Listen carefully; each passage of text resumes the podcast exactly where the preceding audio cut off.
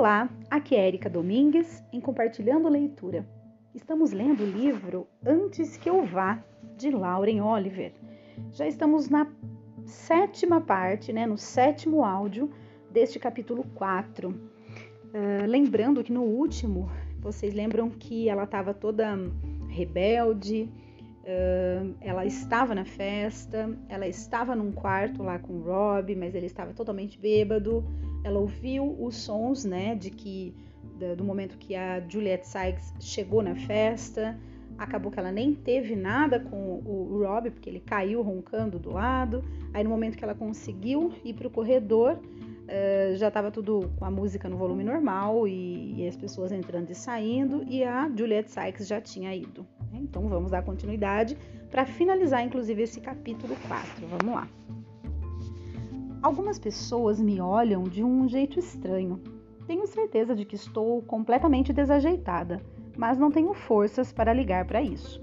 É incrível como estou aguentando firme, na verdade. E apesar de o meu cérebro estar nebuloso, eu penso isso com clareza. É incrível como você está aguentando firme. Penso. Lindsay ficaria orgulhosa. Seu vestido não está fechado. Carly Jabrowski ri para mim. Atrás dela, alguém fala: O que você estava fazendo ali dentro? Ignoro, apenas continuo me movendo, flutuando, na verdade, sem realmente saber para onde estou indo, vagando pelas escadas e para a varanda. E quando o frio me atinge como um soco, volto para casa e para a cozinha. De repente, a ideia da casa escura e quieta, além da placa de não entre, cheia de quadrados iluminados pelo luar e o tilintar de velhos relógios marcando o tempo, parece chamativa.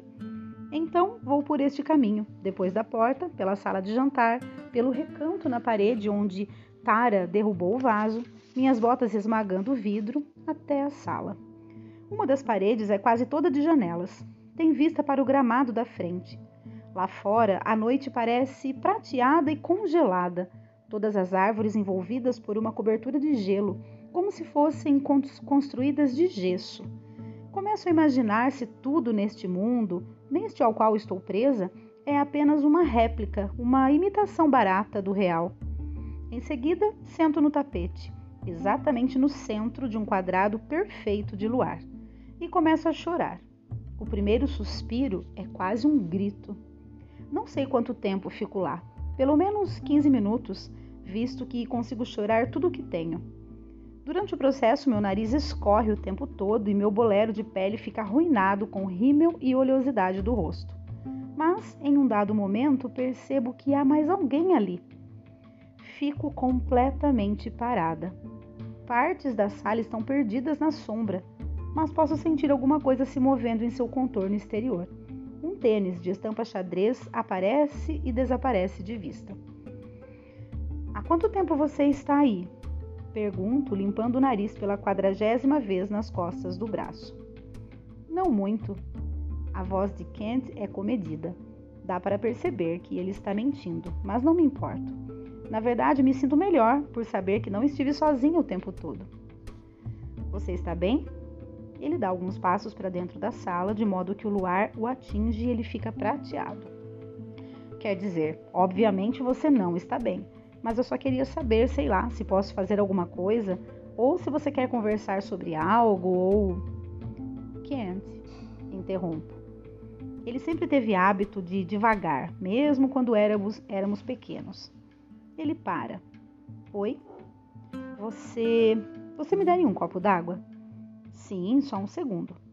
Ele parece aliviado por fazer alguma coisa e ouço o ruído dos tênis dele no tapete.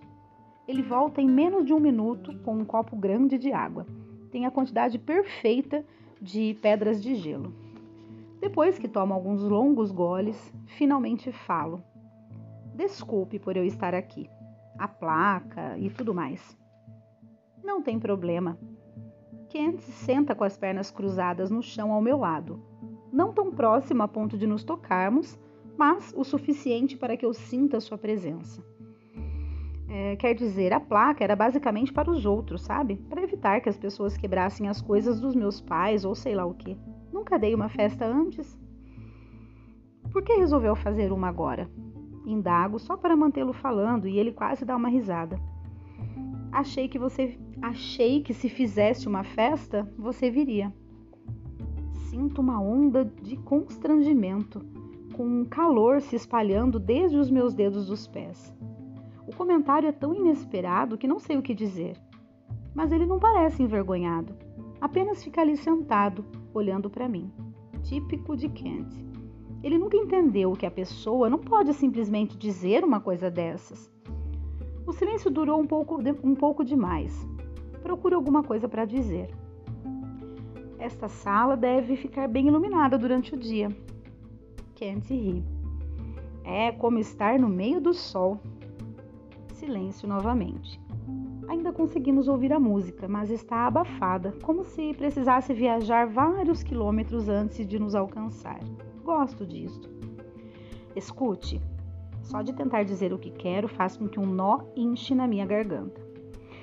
Sinto muito por antes. Eu realmente. Obrigada por eu fazer, por fazer eu me sentir melhor. Desculpe por sempre ter sido. No último segundo não consigo dizer, afinal. Desculpe por sempre ter sido péssima. Desculpe por haver alguma coisa errada comigo. Fui sincero sobre o que falei antes, diz Kent calmamente. Sobre o seu cabelo. Ele se move singelamente, uma fração de centímetro se aproximando, e percebo que estou sentada no centro de uma sala iluminada pelo luar com Kent McFowler. É melhor eu ir. Levanto. Ainda não estou com os pés muito firmes e a sala se cambaleia comigo. Ei! Kent se levanta, esticando a mão para me ajeitar. Tem certeza de que está bem? Eu. Ocorre-me que não sei para onde ir e que não tenho ninguém para me levar. Não posso suportar a ideia de Tara sorrindo para mim e Lindsay, obviamente, está fora de cogitação. A essa altura é tão horrível que chega a ser engraçado e solta uma breve gargalhada. Uh, eu não quero ir para casa. Kent não pergunta por quê. Fico agradecida por isso. Ele simplesmente põe as mãos nos bolsos. Os contornos de seu rosto são tocados por luz, como se ele fosse brilhante. Você podia. Ele engole em seco. Você podia ficar aqui. Olho fixamente para ele. Graças a Deus está escuro, não faço ideia de como está o meu rosto. Ele gagueja rapidamente. Uh, não do tipo ficar comigo, óbvio que não. Só quis dizer, bem, temos alguns quartos de hóspede, com lençóis já arrumados na cama e tudo mais. Lençóis limpos, obviamente. Não os mantemos depois que as pessoas. Tudo bem, tudo bem. É, depois que as pessoas usam, isso seria nojento, né? Na verdade, temos uma empregada que vem duas vezes por semana e. Kent, eu disse, tudo bem. Quer dizer, eu gostaria de ficar, se você não se importar, é claro. Ele fica ali parado por um segundo com a boca aberta, como se estivesse certo de que me ouviu mal. Em seguida, tira as mãos dos bolsos, enrola-as e as desenrola, ergue-as e as bate nas próprias coxas. Claro, é, não, não, não tem problema nenhum. Mas por mais um minuto ele não se mexe. Simplesmente me encara. O calor retorna, só que desta vez está se movendo, só que desta vez está se movendo dentro da minha cabeça, deixando tudo parecer nublado e remoto. Meus olhos de repente estão pesados. Você está cansada, diz ele, sua voz está suave outra vez. Foi um longo dia, conto. Vamos. Ele estica a mão e a pego sem pensar. Está morna e seca. E enquanto ele me guia para dentro da casa, para longe da música, nas sombras, fecho os olhos e me lembro de como ele costumava colocar a mão na minha e sussurrar. Não dê ouvidos a eles. Apenas continue andando, mantenha a cabeça erguida. Parece que nenhum tempo passou. Não parece loucura o fato de eu estar de mãos dadas com Kent McFarlane e permitir que ele me leve a algum lugar. Parece normal. A música desaparece completamente. Tudo está quieto demais. Nossos pés mal fazem barulho nos tapetes e cada sala é uma teia de sombra e luar. A casa tem cheiro de madeira polida e chuva, e um pouco de fumaça de chaminé, como se alguém tivesse acendido uma fogueira recentemente. Penso, essa seria uma casa perfeita para se ficar presa durante uma nevasca. Por aqui, diz Kent. Ele abre uma porta, que range nos, nas dobradiças, e o ouço procurando por um interruptor de luz na parede. Não, digo. Ele hesita. Sem luz? Sem luz. Lentamente ele me guia para dentro do quarto, quase completamente escuro. Mal consigo identificar os contornos de seus ombros. A cama é aqui. Deixo que ele me puxe para perto. Estamos apenas a alguns centímetros de distância, e é como se eu conseguisse sentir sua imagem na escuridão, como se estivesse tomando forma ao seu redor. Ainda estamos de mãos dadas, mas agora ficamos cara a cara. Nunca percebi como ele era alto, pelo menos uns 10 centímetros a mais do que eu. Há uma quantidade estranha de calor saindo dele. Está em todo lugar, irradiando para fora, fazendo meus dedos formigarem. Sua pele, digo mais baixo que um sussurro, sua pele está quente. É sempre assim, diz ele. Alguma coisa se move no escuro e sei que ele mexeu o braço. Seus dedos passeiam a um centímetro do meu rosto e é como se eu conseguisse vê-los queimando, quentes e brancos.